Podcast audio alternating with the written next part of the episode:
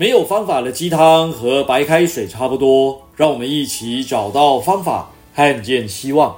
大家好，我是顾吉然，让我们为你的创业梦助燃。各位朋友，农历新年快乐！今天是除夕，大家应该都已经回到老家，或是正在回老家的路上，准备与家人共度年夜饭。在此呢，先祝福大家团圆夜喜团圆，团团圆圆过大年。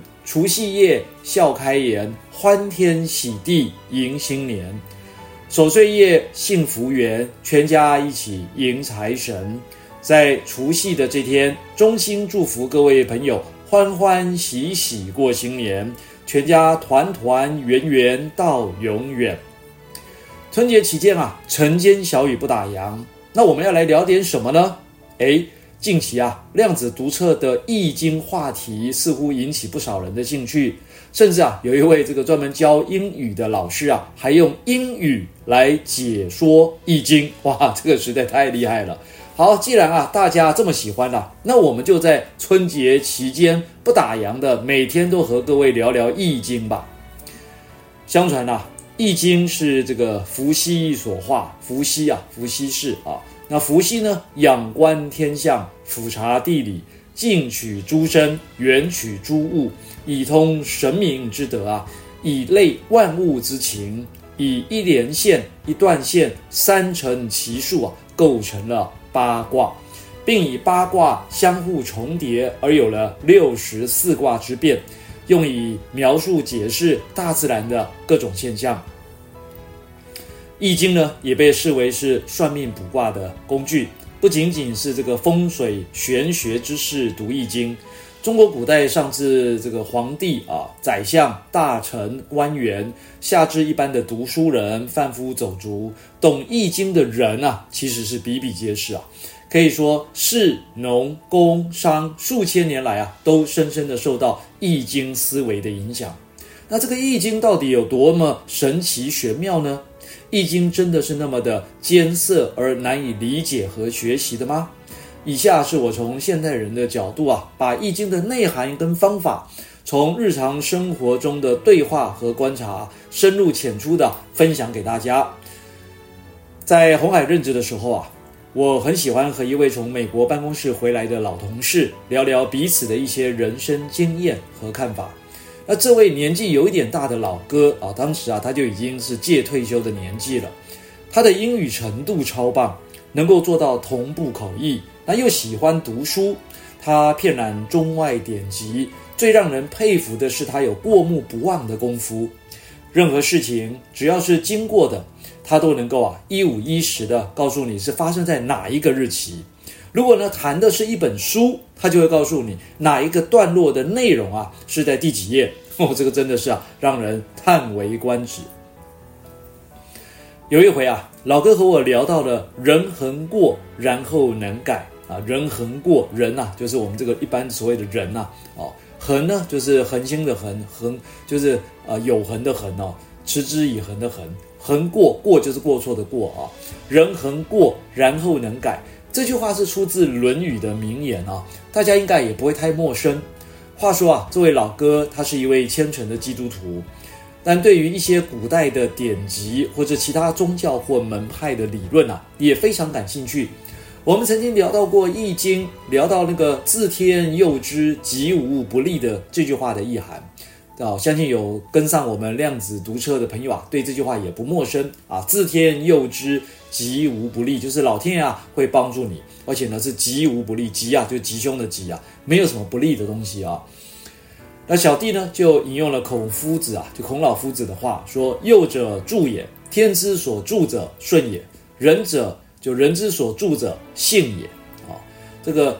所谓的助啊，就帮助的助，就老天爷啊会帮助你啊，是怎么样？是因为顺顺就是顺应的顺哦，这个顺服的顺哦，孝顺的顺这个字那。人之所助者信也，那那个信呢，就是相信的信啊，信任的信，诚信的信。那其中的顺啊，就天之所助者顺也的这个顺啊，就是顺乎天地运行的道理。那信呢，就信用的信呢，就是信念。于是啊，老哥突然就提出了。人恒过，然后能改，也就上面的这句话。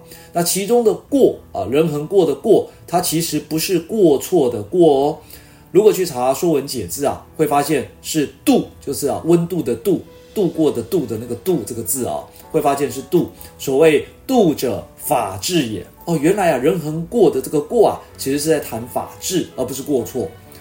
老哥呢，进一步解释啊，我们人啊，要时时依循着天道法理。然后呢，才能时时的谦善向上提升，这与天之所助者顺也，有异曲同工之妙。当然了，人恒过的那个过啊，过错啊，也是在某一个标准下，就如果你要把它当做过错的话，也是在某一个标准下去比较而显现出来的。所以为什么他说过其实不能当做过错，而是应该是法治，就是你用什么样的标准去比较。诶，这个老哥的见解啊，果然非常的独到。趋吉避凶啊，本来就是人们的天性，那否则要干嘛去学这个什么问事占卜啊，对不对？但是《易经》里面也有提到哦，真正最高的境界是不需要去占卜。为什么？因为啊，自天佑之，吉无不利啊，老天爷都在保佑你了，对不对？他都已经时时刻刻保佑了，诸事顺遂，当然就处处都是吉呀，就是大吉大利的吉呀。其中的关键正在于依循着天道法理，才会有自天佑之的神力护佑。哇，实在太妙了！原来啊，过是度的意思，就是法治的意思啊。这让我想起了《易经》系辞里面啊，有这么一段文字：“治而用之啊，谓之法。”这个“治”啊，就是制度的“治”啊，“治而用之啊，谓之法。”谓呢，就是所谓的谓，称谓的谓，就治而用之啊，谓之法。法就是法律的法。根据天地运行的道理啊，来定定合情合理的制度和法规啊，才是法治的具体内涵。可见古人啊，虽然没有经历过我们现在的民主法治的教育啊，但却早已经具备了有关民主法治的一些部分精神。这个《易经》系辞啊，他又说道。民于天之道啊，而察于民之故啊，是心神物，以前民用啊。民于天之道，这个民就是明白的意思，天呢就是天上天的天啊，天之道就上天的这个运行的道理。而察于民之故啊，察就是观察体察，民呢就是人民的民啊，民之故故呢就是事故啊，啊就是这个固有的固啊，事故啊。那以心神物啊，以前民用。心呢，就是这个复兴的兴啊，这个复兴。那神物呢，我等下会做解释啊。神就是神仙的神哦，神物物就是东西啊，物体那个物。以前民用，前就是前后的前，民呢就是人民的民，用呢就是使用的用啊。以前民用啊，我等下后面来一一解释啊。这个呢，也是戏词中的一段重点啊。民于天之道，前面讲的民于天之道是要明什么道呢？这个道啊，就是天道法理。那所谓的察于民之故，是要察什么故呢？啊，就是谦善向上之故啊。与前面老哥的那一段见解是完全的相呼应。那那个神物又是什么呢？就是整本易经啊所阐述的道理，就这本易经里头所讲的道理啊，就是神物。这个道理没有那么玄哦。回到伏羲氏他的那个年代啊，那是仰观天象，俯察地理啊，近取诸生，远取诸物，其实呢就是观察天地万物运作的道理。哎，这个听起来是不是很像我们在讲的量子物理学的这个量子运作的这样的一个原理呢？哎，其实非常的类似啊，只是这个道理啊，在远古的时代啊，是被人们普遍视为生活作息的基本原则。经过了数千年的流传之后啊，后世的人们已经没有那么呃认真的或严格的去遵守这个法则了，处处呢是以自己的利害关系来思考行事。既然不再遵守这个法则，当然就没办法获得老天爷的护佑啦，对不对？反过头来，只好处处的透过问事卜卦啊，就是去卜一卦啊，来寻求心安而已啊。那有人会说啊，那处处以天地法则行事，那我们还要去奋斗吗？那一切不就顺其自然，干脆什么都甭做，也不必太积极努力的去做大事、成大业喽？啊，其实啊，《易经》是这么说的啊。我们呃怎么说呢？就明天接着往下谈。以上就是今日的晨间小语，如果喜欢就帮忙转发出去喽。善知识要传递才能产生力量。我们下回再会。